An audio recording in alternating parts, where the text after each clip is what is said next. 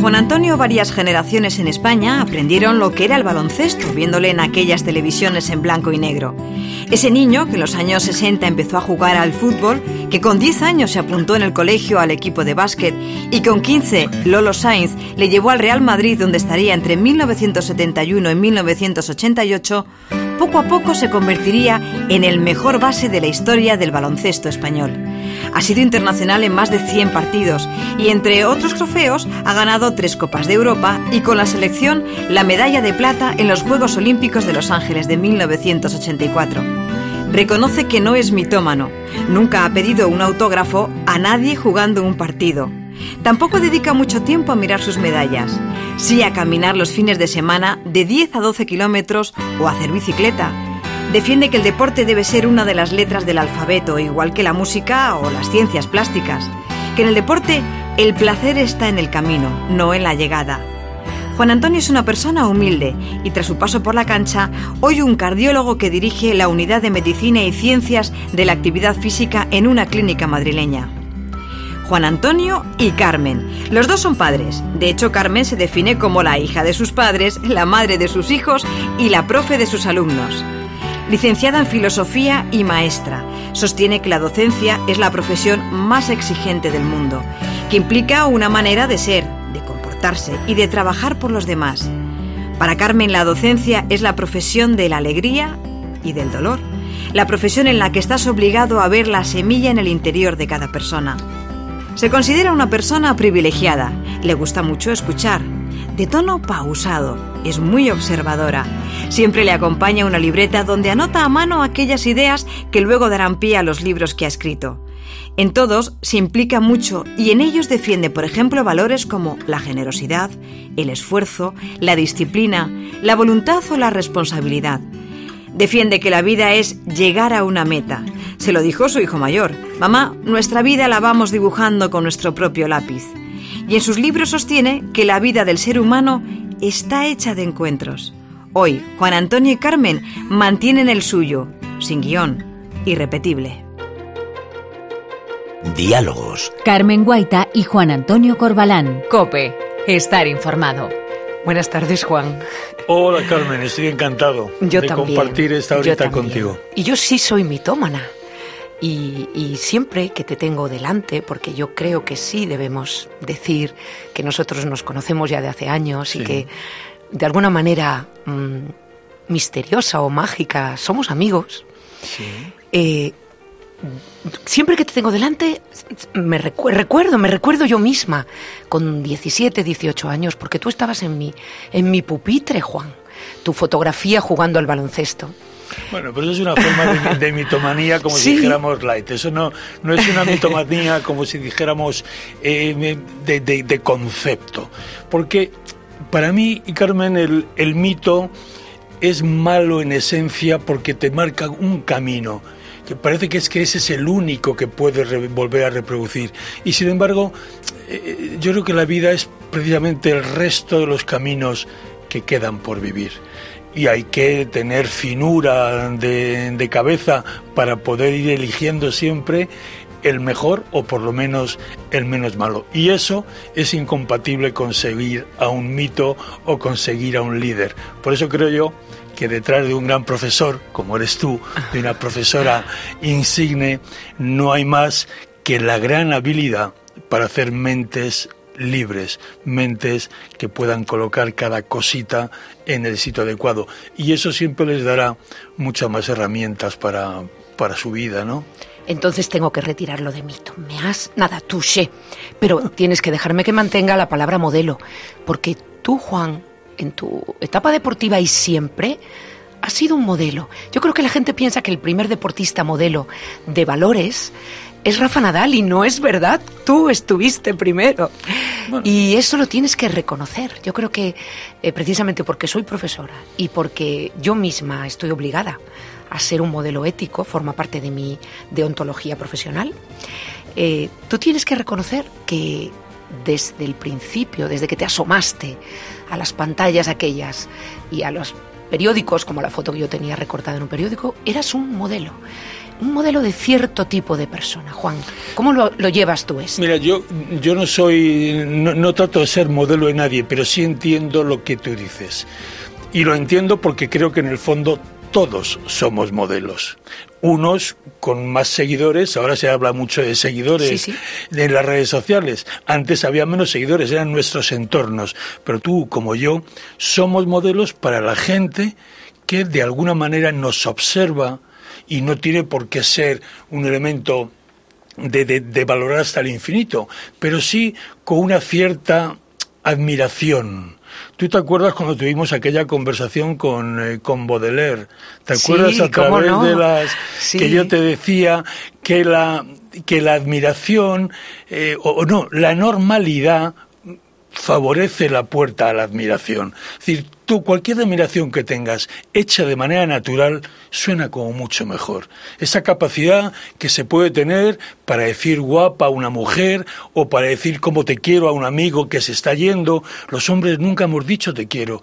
Esa naturalidad es la que yo creo que se esconde detrás de esos elementos que dices tú como de, de modelo. ¿Por qué no voy a ser yo modelo de alguien? Para empezar de mis hijos, de la gente que tengo más cercana. No voy a hacer las cosas en contra de lo, yo, de lo que yo creo que tienen que hacer los demás. Y a mí esa naturalidad es la que me coloca directamente en poder optar a cualquier cosa con el pudor que lógicamente nos impone esta relación que, mantenemos todos los que compartimos ciudades eh, o, una forma determinada de relación en la vida. Y, yo no le doy como muchas más vueltas. Yo creo que Rafa es un modelo y yo, si lo fui, lo que quiero decir es que por haber jugado no dejo de serlo. Y creo que todos debemos ser modelos toda la vida. No siempre es fácil o sea que nos invitas a ser modelos conscientes y a la vez llevarlo con naturalidad. Sí, porque, porque en esa naturalidad está la imperfección, porque no hay nadie que pueda ser modelo en todo y permanentemente. Entonces seríamos absolutamente antipáticos y seríamos inaguantables. Es decir, tú tiendes al bien, y eso lo hemos hablado muchas veces, que hay personas que tienden al bien o a lo bueno o al elemento que quieras, y hay otras que tienden al mal. Bueno, pues yo quiero ser de los que tiende al bien y quiero rodearme de gente que sea así y quiero colaborar con ellos para que lo consigan. Y en el fondo, detrás de todo esto, al final siempre están, o yo siempre veo a tus alumnos, esos pequeños alumnos que son pequeños, pero no son nada tontos. Y que te llaman Corbalán. sí, sí, claro. Porque, porque has estado en la escuela, has estado precisamente ejerciendo de modelo consciente, de referente. Pero fíjate, Juan, eh, algunas veces he pensado, porque yo no, mm, siempre que te tengo delante, dentro de mí hay una vocecita de la niña que todavía queda y a veces me sorprende lo poco que cambiamos a lo largo de la vida y cuánto conservamos de aquel joven y de aquel niño cuánto conservamos a lo largo de décadas de la vida. Pues hay una vocecita dentro de mí que me dice, es Corbalán. Carmen, ¿qué es Corbalán? Entonces, porque claro, a mí eso todavía, todavía me impresiona, Juan. Y fíjate, algunas veces he pensado eh, en qué podríamos parecernos. Y he llegado a la conclusión de que mm, tanto a ti como a mí nos interesan mucho las personas, Juan. Y como esa es una cualidad o un defecto, es una manera de ser o es un interés que eh, de alguna manera recoloca o reordena la escala de valores de la vida. Si a ti te interesan las personas, tienes los valores colocados de determinada manera. Si te interesa lo que más, el dinero, por ejemplo, pues tienes los valores colocados de otra. Pues puede dar la sensación por eso de que, de que de que tenemos más cosas en común tal vez de las que tengamos. Sí, yo creo que lo tenemos y lo tenemos porque detrás de la palabra persona yo creo que subyace otra más elevada, que sería la palabra generosidad. Es decir, tú has comparado los que se entienden o los que se preocupan de las personas y los que se preocupan del dinero. Porque me parecía una comparación como muy elemental. Pero fíjate que en un lado has puesto vida y en el otro solo has puesto un objetivo. Y lo importante de, de, yo creo que de la vida, es que todo aquello que entendemos como tal lo es en función de que hay personas detrás. El dinero no es en absoluto ni un valor ni nada que valga filosóficamente para nada. Es como tantas cosas, cuando tienes muy poco lo necesitas, cuando tienes mucho lo desprecias. Es como el quien tiene hambre y tienes hambre hasta que comes. Pues con esto pasa exactamente igual. Y yo creo que lo bonito de esa generosidad y lo bonito de pensar en la vida como un elemento conformado exclusivamente por personas y sus interrelaciones, sus afectos, sus cariños y tal, lo que te hace es ser generoso. Es decir, oye, no estoy solo, aquí hay mucha más gente que tiene que contar para todo lo que hagamos. Y por eso, yo si no te lo he dicho, aprovecho y lo digo ahora como exclusiva, en la vida no hay nada, y digo nada con mayúsculas, que sea realmente importante si no se puede compartir cualquier cosa de, las que entendemos como fantásticas, si te las imaginas, que fueras tú la única persona en el mundo que pudiera disfrutar de ello, no tendría ningún valor, no te supondría absolutamente nada. ¿Sabes que he descubierto algo muy importante que no se puede compartir? Eh, lo he descubierto con la última novela. Un ser humano no puede compartir la emoción mientras la está sintiendo. Y eso da lugar a malentendidos entre entre, pues por ejemplo, entre personas próximas. Porque para poder compartir una emoción tiene que haber pasado por el filtro de la inteligencia, haberse convertido en palabras que se puedan contar. Y entonces ya deja de ser una emoción, ya es un sentimiento. Y fíjate, esto lo he descubierto hace poco. Creo que sería conveniente comprenderlo para mm, tolerar también toda esa cantidad de manifestaciones vitales en las que nosotros, cada uno de nosotros, estamos solos, Juan. Te voy a, bueno, para intentar, tenemos que llenar una hora de todo esto. Entonces, si nos damos una hora para nosotros no es nada. si nos damos la razón va a ser muy aburrido. Si nosotros con una hora ni empezamos. Yo, yo tengo que matizarte lo, lo que has dicho. Venga, a ver. Eh, la emoción da sensación de más neurológico y el sentimiento como de más cutáneo es algo que parece que como es mucho mejor lo emoción, la emoción. Me cachis que es médico, ya me ha pillado, ya me ha pillado. Y sin embargo, ahí me da la sensación que incluso las emociones las compartimos. Nuestras neuronas, tenemos ahí unas neuronas espejo que saben determinar perfectamente el ambiente en el que estamos, que tienen capacidad para mimetizarse, que tienen capacidad para aprender de los gestos, de los estados anímicos de los demás y no reírte en un entierro o no estar eh, triste en una boda. Bueno, que eso podría ser. Pero eso no está en el plano del intelecto. Eh, eso está en el plano de lo neurológico.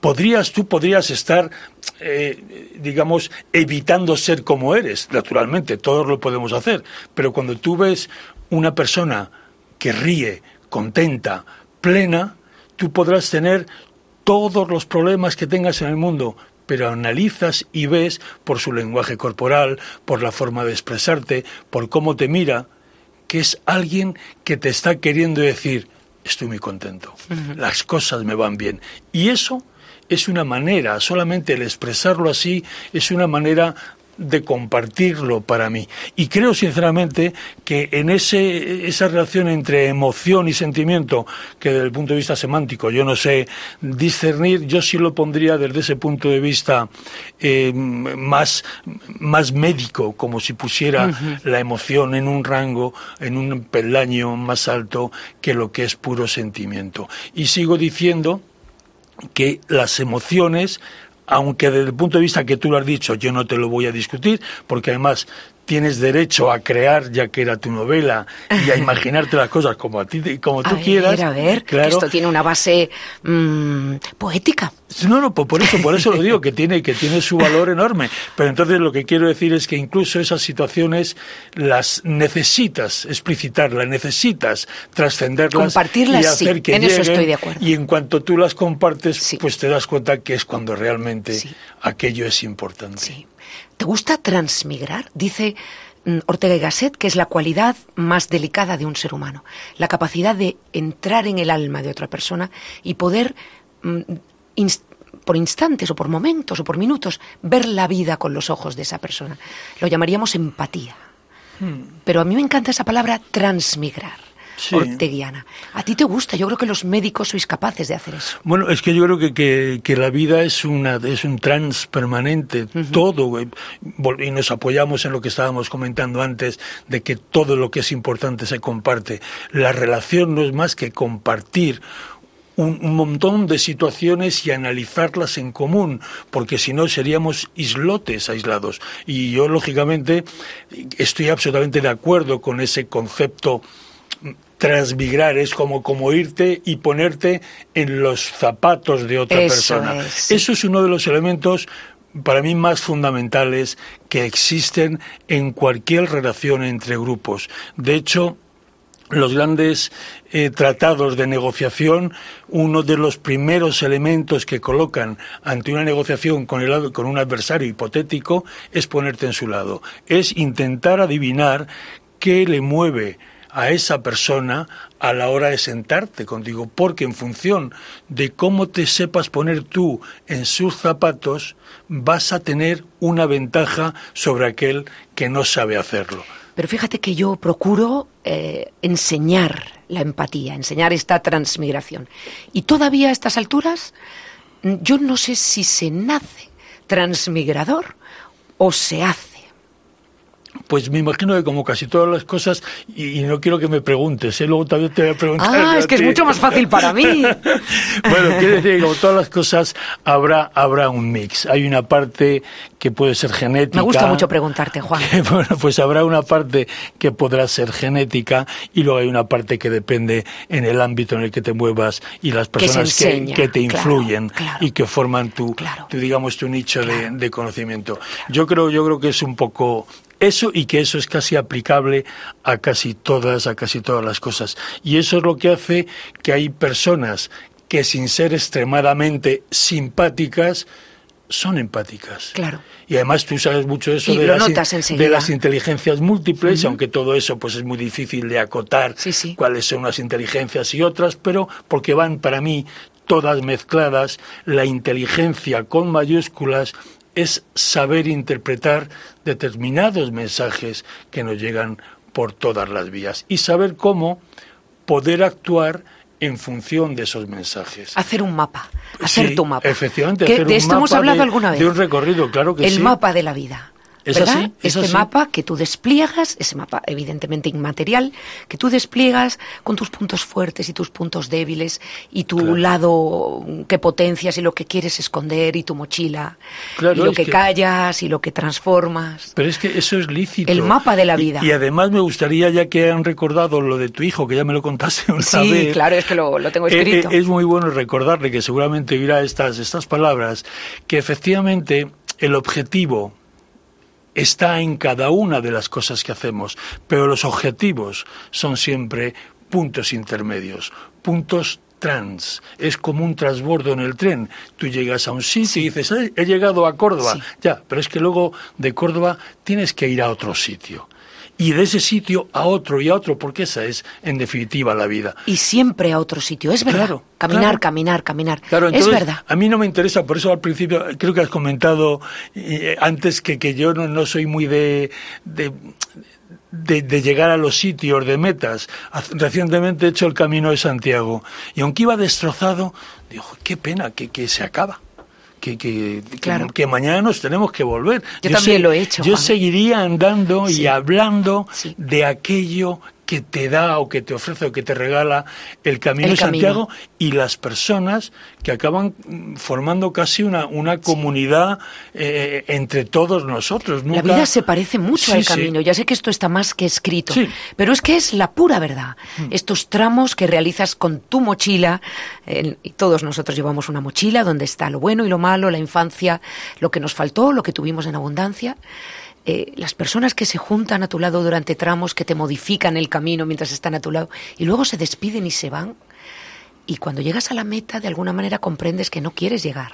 Claro. ¿Verdad que sí? Claro, porque eh, eso es una, poniendo una metáfora, la, la, meta sería la muerte. Claro. Es decir, y por eso el objetivo del que hablaba tu hijo, si llegamos para ir a otro sitio, bien. Ahora, si llegamos para quedarnos ahí, muy mal todo nos tiene que valer como ocurre en el conocimiento.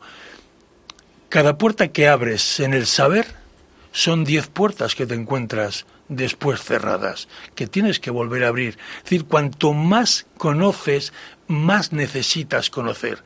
No hay nadie que tenga menos inquietud que aquel. Que Estás no escuchando nada. No Diálogos con. Carmen Guaita y Juan Antonio medida- Corbalán. El nombre de la rosa, que para mí Sí. es una grandísima, primero novela de Humberto Eco y luego película en la biblioteca, cuando Esa hacen esa, maravillosa esa biblioteca, biblioteca. el laberinto, Sí, sí, sí. él dice hay siete puertas. Le dice, ¿qué ves? Dice, pues siete puertas. Y detrás de cada una, siete puertas. En fin, a mí todo eso me llena completamente porque hay, hay gente a quien le puede desanimar.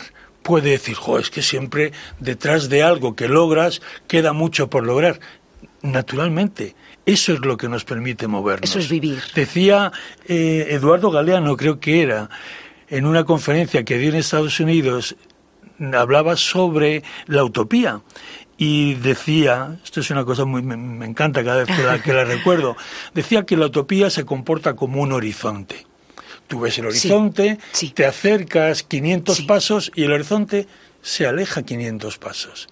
Te acercas 10 y el horizonte se aleja 10. Entonces un, un estudiante le dijo, bueno, profesor, ¿y entonces para qué nos vale la utopía? Dice, vale para movernos. ¿Y sabes cuál es el combustible, Juan, de la utopía? La esperanza. La- la esperanza. Que es mi herramienta de trabajo. Claro. ¿Qué es mi herramienta de La trabajo? esperanza, la ilusión, Sí, sí. porque hay una cosa, esperanza significa querer conseguir, Sí. pero ilusión significa alegrarte por conseguir y volvemos, la generosidad, que es alegrarte de compartir, porque no hay nada para mí más generoso que la vida de un maestro, que es capaz de compartir el conocimiento durante toda su vida. En el mundo de la empresa, tú sabes que eso no es así. Conocer Yo y tengo- callar es, es lo Yo habitual. tengo un trabajo que, que, bueno, que es mucho más que un trabajo, como tú sabes, y que es, en mi opinión, el primer productor de felicidad laboral. No creo que haya nada comparable a la mirada de un niño, a la incondicionalidad de un duda. niño, cómo te miran. A mí me sobrecoge, Juan, el pensar que ningún alumno jamás, a lo largo de 40 años de vida profesional ya, me ha puesto en duda nada de lo que yo diga. Nadie me ha dicho, ¿cómo que dos y dos son cuatro? Carmen es un ejemplo muy sencillo, pero tienen una absoluta confianza, fe en mí. Y esto me sobrecoge. Conforme pasa el tiempo, soy más consciente del enorme privilegio que es que personas, personas, no niños, porque tendemos a pensar que los niños son menores, que les falta algo. Los niños son personas en un determinado momento de la vida, como tú y yo estamos somos personas en un determinado momento de la vida. Trans, como dices tú, de paso hacia otro lado, Bueno, igual que nosotros. Lo, lo has dicho tú, ¿eh? Lo has puesto yo? tú sobre lo dijo tapete. Ortega, lo dijo Ortega. Bueno, vale. De paso hacia, ellos van de paso hacia la juventud, nosotros vamos de paso hacia otra etapa. Y, que, que y- es la misma, ¿no te parece? Sí, sí bueno, me acaba, lo parece, sí acaba- me lo parece. acaba tu razonamiento. Bueno, esto, esto es lo que te quería decir nada más, que este, este milagro de la comunicación, este milagro de la belleza, este milagro de que un niño te vea porque eres su maestra, solo porque eres su maestra, eternamente joven y guapa, eternamente buena. Y esto es maravilloso. A mí me, todos los días me suceden en clase milagros, milagros. Bueno, es que la, la vida, la vida en sí es como un milagro detrás de otro. Pero habría que verlos, ¿no? ¿No hay que tener una alerta, alerta pro milagros? Pero, ¿y, y tú no crees que si los eh, milagros se pudieran anunciar y los pudieras ver, dejarían de ser milagros? Yo creo que hay que mantener, pasa ¿Tú como en el, en el- Sí, yo creo, lo creo así. Es como en el mundo de la magia. Cuando tú estás en un grupo de amigos y hay alguien que hace magia, supongámoslo, yo tengo un par de amigos que son magos, y entonces hay una parte de personas que disfrutan esa magia, que sueñan o soñamos y decimos, Hoy, qué, qué bonito sería si esto fuera así y cuánto bien se podría hacer. Y hay gente que lo único que quiere es descubrir cómo se hace el truco, que es como desmitificar la vida, desmitificar No, todo. no, no estoy de Y- acuerdo. Y, y entonces a mí esa gente no, no, no me gusta porque en la vida creo que hay que mantener ese puntito de ilusión, de persecución, de esa utopía, de saber que aunque algo sea o no responda a la realidad, responde a las emociones, responde a la idea de compartir juntos una sensación, una emoción o un sentimiento, y eso va muy ligado a todo lo que estábamos hablando antes. Decías tú antes de la fe. Es que mis alumnos tienen fe en mí. Sí, lo he dicho además muy consciente de la palabra que usaba. Y hemos empezado por la palabra modelo. Y la palabra modelo y la palabra fe parece que se besan, parece que están diciendo, ven, que quiero estar contigo. Sí, ven, bueno, es verdad. Pues, pues nos damos cuenta Ay, que te iba a llevar la contraria, Juan, no me hagas esto, no, por no, favor. No, no, a mí, a mí me encanta que nos llevemos la contraria, pero con naturalidad, que así es una buena forma de, de admirarnos. En lo último que has dicho estoy totalmente de acuerdo. Pero en lo primero Fíjate, yo me veo a un mago y coloco delante a dos niños. Uno se deja llevar por la magia y se sumerge en el misterio. El segundo quiere averiguar el truco. Del primero podemos sacar un poeta y del segundo un científico. Bueno, muy bien. Lo que pasa es que ese científico en ciernes, en cuanto avance un poquito, lo que va a hacer es que va a acabar con la magia. Y a mí no me gusta acabar bueno, con la magia. Bueno, bueno, pero no, no, no, no, no termino de. Ahora, lo último que has dicho, sí, estoy totalmente de acuerdo. Es más, sí creo que debemos estar abiertos a la belleza de la vida.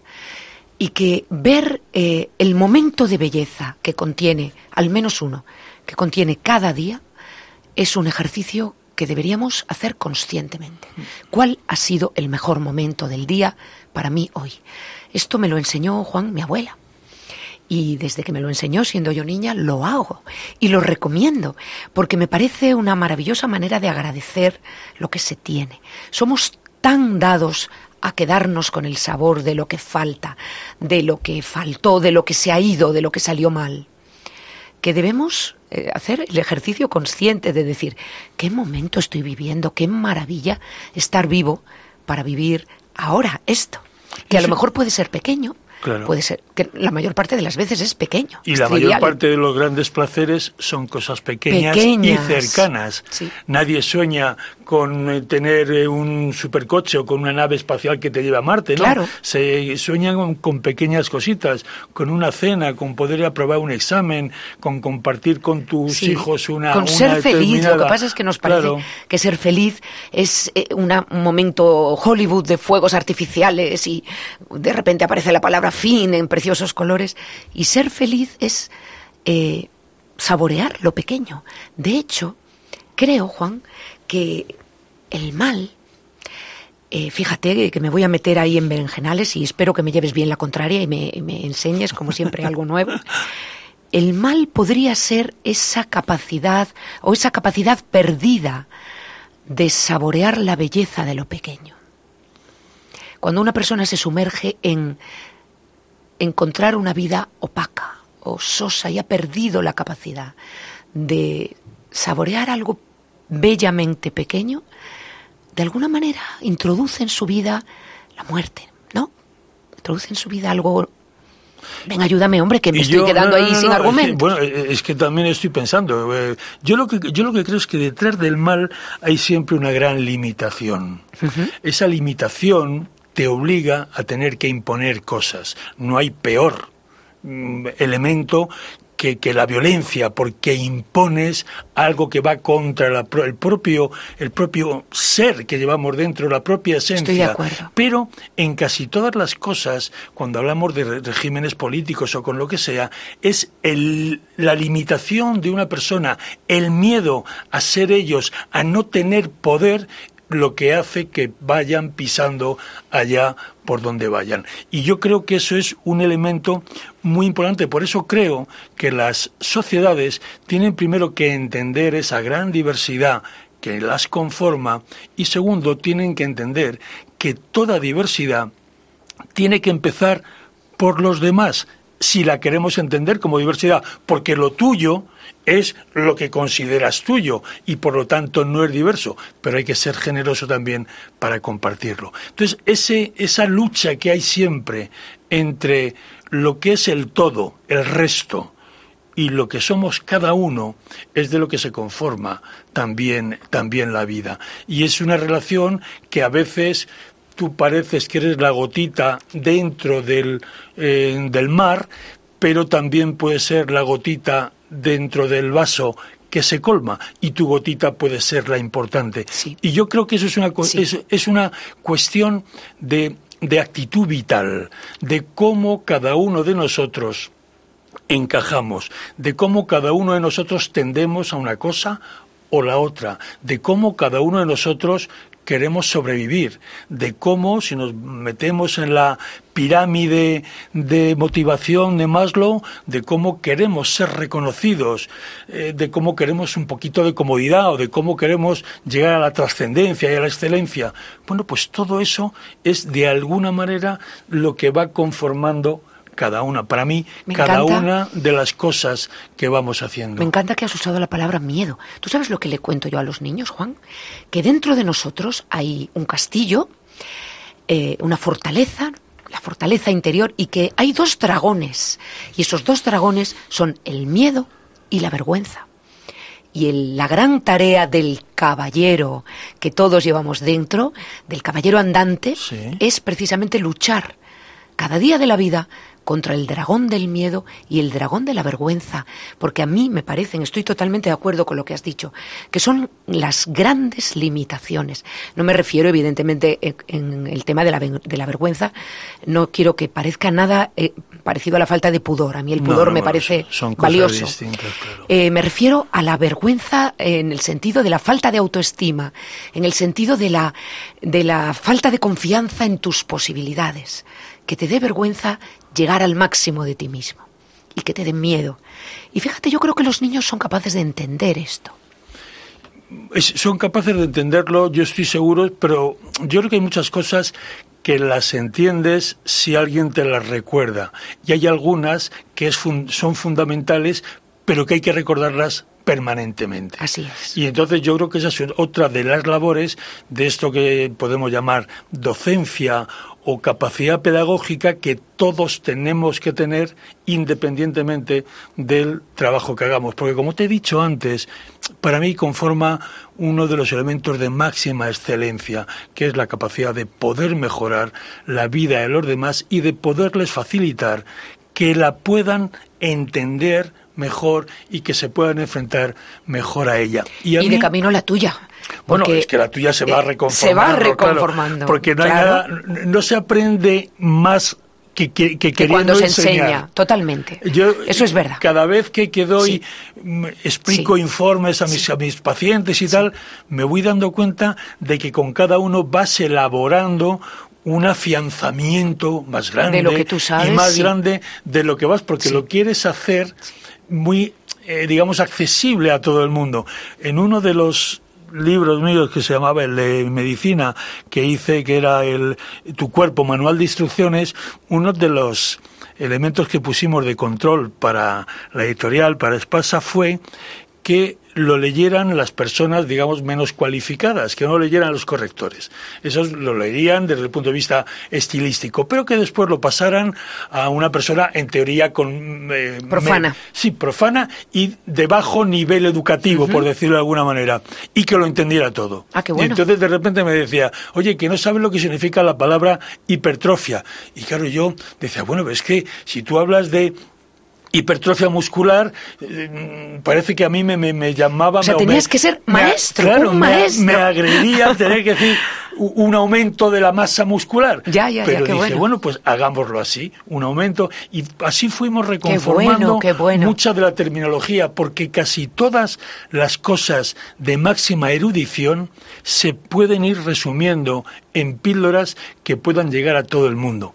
Pero para eso tenemos que tener alguien que quiera escuchar esas píldoras. Eso está claro. Los mensajes, la educación, la forma de vivir no depende del emisor, depende del interés del receptor. Y si no hacemos sociedades, no quiero poner la palabra culta, que parece un poco cursi, pero eh, más o menos elaboradas, un poquito complejas, da igual que clamemos en el desierto, porque nadie nos escuchará, nadie lo tendrá en cuenta, todo el mundo dirá, ¿Qué rollo esta gente? ¿De qué nos está hablando ahora mismo? El tema sociedad es peligroso. Y fíjate, Juan, no quisiera entrar, porque lucho contra el pesimismo. Yo también, ella quiero ¿En hablar. serio? Sí, sí, ¿Tú sí sí quieres hablar? Sí, no, pero Ay, quiero, quiero bueno, ¿qué le vamos a puntualizar. hacer? Yo quiero puntualizar. Sí, venga, venga.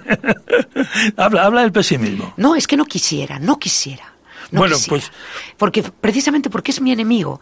Porque, porque mm, yo tengo que tener una perspectiva del futuro de mis alumnos.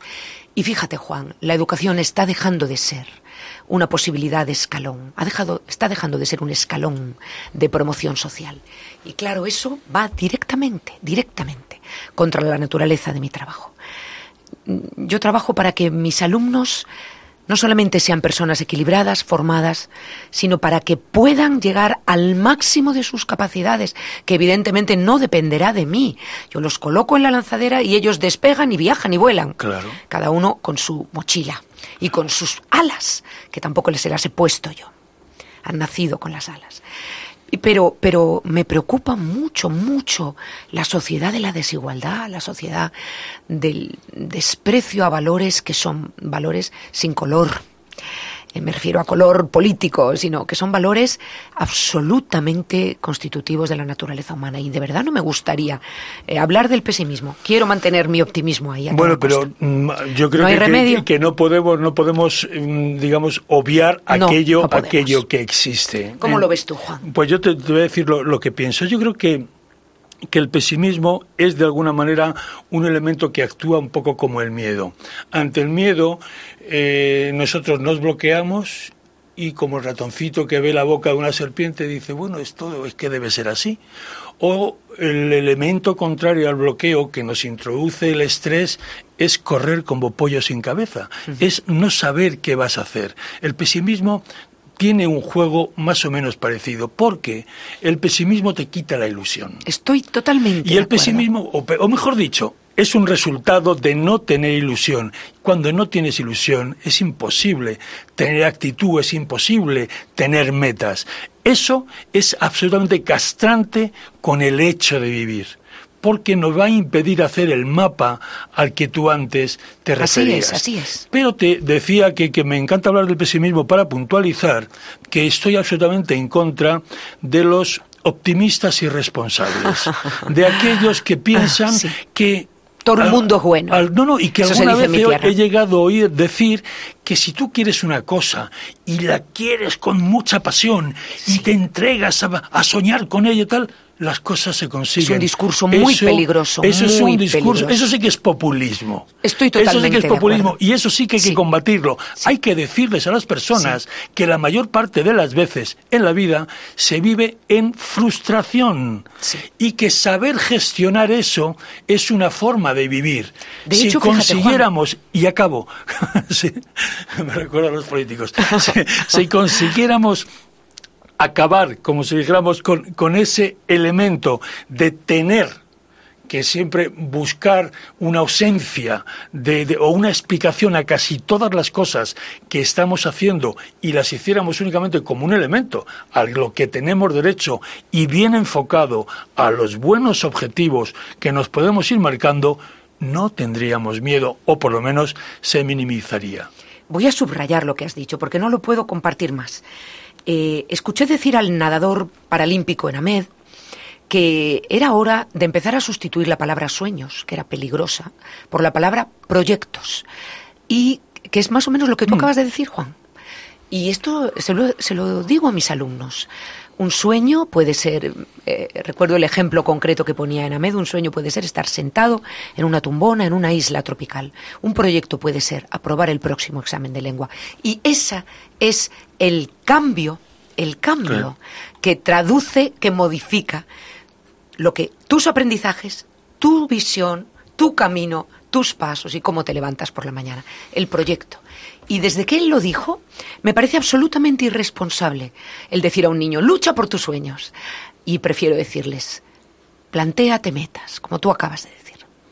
Sí, es que... Es que Y visualízate tú mismo los pasos que tienes que dar Claro. para cruzar esa meta. Pero eso lo has aprendido tú, ¿no, Juan? Tú, tú esto lo tienes que haber aprendido de niño en el entrenamiento, ¿no es así? Bueno, en el entrenamiento y en la vida en líneas generales, sí, yo creo que todos tenemos como un pensamiento superior, que, es, que va mucho más allá de aquel que nos vale para cosas. De, yo Sí. tampoco quiero ser, no me gusta ser utilitarista en esta vida. Creo que lo mejor que hay en esta vida son las cosas inútiles. Entonces, lo que quiero decir es que desde el punto de vista filosófico, aprender a vivir en la frustración es aprender a vivir con mayúsculas. Sin ¿Por sin qué? puntos, sí. Porque por cada cosa que nosotros elegimos, dejamos millones, bueno, miles de millones, infinitas. Por lo tanto, las posibilidades de error son enormes. Y luego tomas otra decisión y otra vez con- eh, vuelves a dejar infinitas posibilidades. Entonces alguien podría decir también, como decía el estudiante Eduardo Galeano, bueno, ¿y entonces para qué vale tomar decisiones? Pues para afianzar tu conocimiento, para afianzar tu ilusión, para saber que desde el mismo momento que eliges, aquello te pertenece y estás obligado y comprometido a hacerlo cada vez más grande. Y eso es lo que a mí siempre me ha dado, yo juego para ganar. Y yo no entiendo el deporte sin ganar juego para ganar, pero entiendo que voy a perder. Y entiendo que me voy a hacer viejo y me voy a tener que retirar. Y entiendo que miles de veces voy a querer cosas que nunca me van a suceder. Pero eso no me quita a mí que yo quiera seguir ganando, porque ganar es una metáfora deportiva de lo que es la vida, que es tener un objetivo o tener un sentido en el siguiente minuto, en la siguiente hora, en la siguiente eh, semana. Y eso, al final, tú vas sumando y llegas al final de tu vida que te vas a morir igual, pero seguramente te lo has pasado un poco mejor, porque has tenido cosas que entendías que podían ser trascendentes. Y creo, y creo que el ser humano es muy trascendente, más allá incluso del concepto religioso. Yo también creo que en el fondo del ser humano, es más, en la conciencia del ser humano, hay un, un hálito de, eternidad. Ese deseo de trascendencia yo creo que, que está en el corazón de todos. Y creo, Juan, que la conciencia, en el sentido de la intuición, de la intuición profunda sobre lo que está bien y lo que está mal, eh, si fuésemos capaces de escuchar el fondo de esa conciencia, siempre el fondo, sin disfrazarla con las conveniencias, con el ruido, con, pues, con las influencias, caminaríamos siempre tomando decisiones hacia el bien, fíjate. Pero a mí me has, me has suscitado, mm, mm, me has recordado citas. Eh, La primera, ¿sabes cómo llamaba Unamuno a esos caminos que quedan cerrados con las decisiones que hemos ido tomando? Los ex-futuros. Es que me encanta sí, la ¿verdad? expresión, los ex-futuros. Pero me ha recordado sobre todo a Kierkegaard que dice, la felicidad eh, significa, al- al- se refería a terminar la vida y poder decir, he vivido una vida feliz. Eh, a que encuentres que hayas tenido sentido. Efectivamente. Y, y, Estás es escuchando tarea diaria. ¿Por Diálogos es con? Carmen Guaita Mira, y Juan no, no. Antonio Corbalán. Yo creo que las cosas, las cosas tienen que tener sentido y las personas tienen que sentirse útiles. Son como dos cosas que parece que cabalgan un- por separados porque unas son cosas y otras personas, pero que ahí siempre van como muy unidas. Tienen que darse una y la otra para que aquello realmente sea pleno. Eso además de Kierkegaard, que no lo había leído está detrás del, del famoso libro de Víctor Frankl del hombre en busca del sentido. Así es. ¿Qué hacía que, que me lleva a mí a otro, digamos, a otro momento que he vivido maravilloso con, con Noah Kriegel, que fue un superviviente de Auschwitz. También eh, Víctor Frankl lo, lo fue. Y decía que la única manera de que la gente entendiera la actitud con la que había que sobrevivir era poner un elemento de ilusión, un elemento de trascendencia, un elemento que dijera que yo sobreviva es muy importante no solo para mí, sino para la gente que me quiere y está fuera, para los objetivos que yo me pude haber marcado y las personas que pueden beneficiarse de esos objetivos. Pues te vas dando cuenta cómo todo eso conforma el elemento del que tú antes estabas hablando de si le plantas cara al futuro o te quedas como diciendo, prefiero no arriesgar. Yo, que no soy el más valiente del mundo, pero también siempre intento decir que eh, los miedos no pueden ser el límite, no pueden ser la frontera. Es decir, todo el mundo tiene miedo y en muchos momentos de la vida y hay que intentar sobreponerse a esos a esos miedos. Y ahí me Sobre parece todo, que fíjate, eso es Juan, al miedo a equivocarse. Yo creo que el Sí, miedo claro. a equivocarse es bastante paralizador.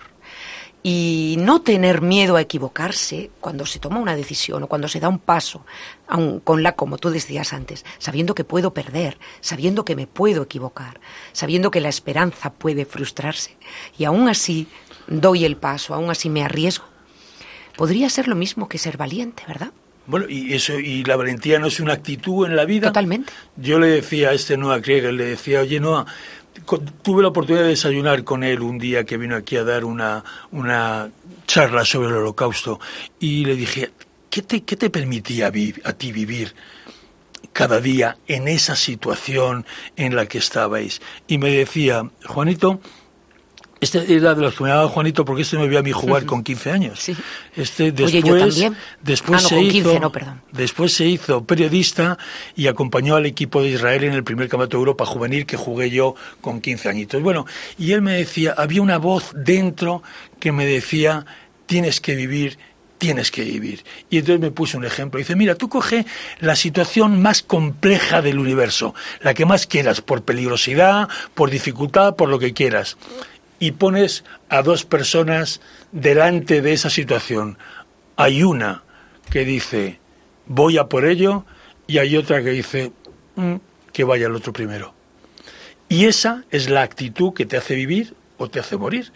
Y nadie sabemos, Totalmente. volvemos a la toma de decisiones, si dar el primer paso es bueno o puede ser malo. Pero das el primer Pero paso das, y eso es, es. tu primer paso. Eso es. Y es tu vida. Entonces por eso con la edad nos vamos haciendo más selectivos, Claro. cosa que también Se nos va quitando la tontería, es decía mi abuela. a veces porque hay que estar dentro de una parte de esa tontería para entender que nosotros venimos también de ahí. Pero bueno, nos vamos haciendo más selectivos. Yo lo que noto, por ejemplo, es que mi agenda de teléfonos puede ir aligerándose permanentemente y no es porque consideres más o menos a esas personas, sino porque tienen menos o tú vas identificando que tienen menos que ver contigo y aparecen otros Claro. y otras personas que son capaces de darte una nueva dimensión quizás sea esa dimensión que se va adquiriendo en la vida de quitar lo utilitarista y poner aquello que es Esencial. realmente importante. Importante, Tú claro. habrás oído hablar seguro de Nuccio Ordine, que fue Sí. uno de los no sé si contemporáneo o discípulo de Humberto Eco, y Sí. este tenía, tiene un pequeño, eh, no sé si decirlo, mm, ensayito pequeño que dice la utilidad de lo inútil. Es decir, a mí eso me recordaba, yo sin saberlo lógicamente, cuando en el equipo pasábamos, después de muchos partidos, noches enteras sin dormir. La gente ahora mitifica todo esto del deporte profesional, pues después de tener un buen éxito, nosotros, que éramos buenos chicos, como tú decías, en lugar de, de emborracharte por ahí, te quedabas hablando de lo divino y de lo humano. Y había muchos jugadores que decían, oh, estamos perdiendo el tiempo, podíamos estar durmiendo. Y yo le decía, precisamente lo contrario, estamos ganando un tiempo de conocernos, de Exacto. hablar de 50.000 Exacto. cosas y de entender que cada uno de nosotros nos hacemos por muchas más cosas de las que nos hacemos en el día a día, por más Bueno, sí. cosas que meter canastas o más cosas que eh, cuidar enfermos o enseñar a, a niños. Ay, ay, ay, ay, que, que, tenemos me que terminar, no, puede ser. Si nos queda otra hora, o, Sabía men- que se me como iba a hacer menos. muy corto todo esto. Pero bueno, igual que me has presentado tú, te voy a despedir yo. Pero antes déjame decir que no estoy totalmente de acuerdo con esto último que has dicho, que necesito otra hora. Bueno, por eso lo he dicho lo último, Vale, para vale. que no, tú no pudieras contradecirme y para decirte que muchas gracias, Carmen, por haber haberme dado la oportunidad de compartir otra horita más eh, contigo. Espero que esto le haya valido a alguien y desde luego, ojalá que dentro de muy poco ese nuevo libro que tienes y que tú me vas a presentar. y que yo te voy a Juan presentar Antonio encantado de la vida y que mucha gente haya podido o pueda encontrar en él la cantidad de verdad que hay en lo que son tus libros y en lo que es tu obra y lo que es tu vida. Gracias por estar contigo. Juan, gracias. Es que eres un lujo. Impresionante, impresionante. y gracias a la COPE que nos ha permitido Y gracias a la COPE por este privilegio, sí. Diálogos. Carmen Guaita y Juan Antonio Corbalán. COPE. Estar informado.